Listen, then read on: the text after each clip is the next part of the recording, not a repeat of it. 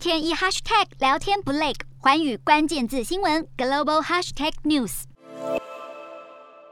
美国食品和药物管理局 FDA 十一号宣布，不批准五岁以下儿童接种辉瑞疫苗的紧急授权。FDA 表示，需要有更多的数据来评估，才能批准授权，并且更认为必须要纳入第三季的接种数据，才能够进行评估。而辉瑞公司最快四月中旬才能公布接种第三季疫苗的数据，因此 FDA 决定延迟批准紧急授权。不过，辉瑞的声明强调，从目前接种第三季疫苗的数据显示，中和抗体。确实有增加，相信之后完整的数据将能够支持五岁以下儿童接种三剂疫苗的效益。另一方面，美国纽约公职人员正在因为疫苗强制令走上街头抗议。今年一月新上任的市长亚当斯维持了前市长白思豪的疫苗强制令，要求本月十一号以前，所有市府员工，包括警察、消防员和教师，都必须接种至少一剂疫苗，否则将会丢掉饭碗。虽然亚当斯解释政府并没有解雇不遵守的员工，是员工自愿离职，但是这项政策仍然引起争议，数千名员工走上街头抗议。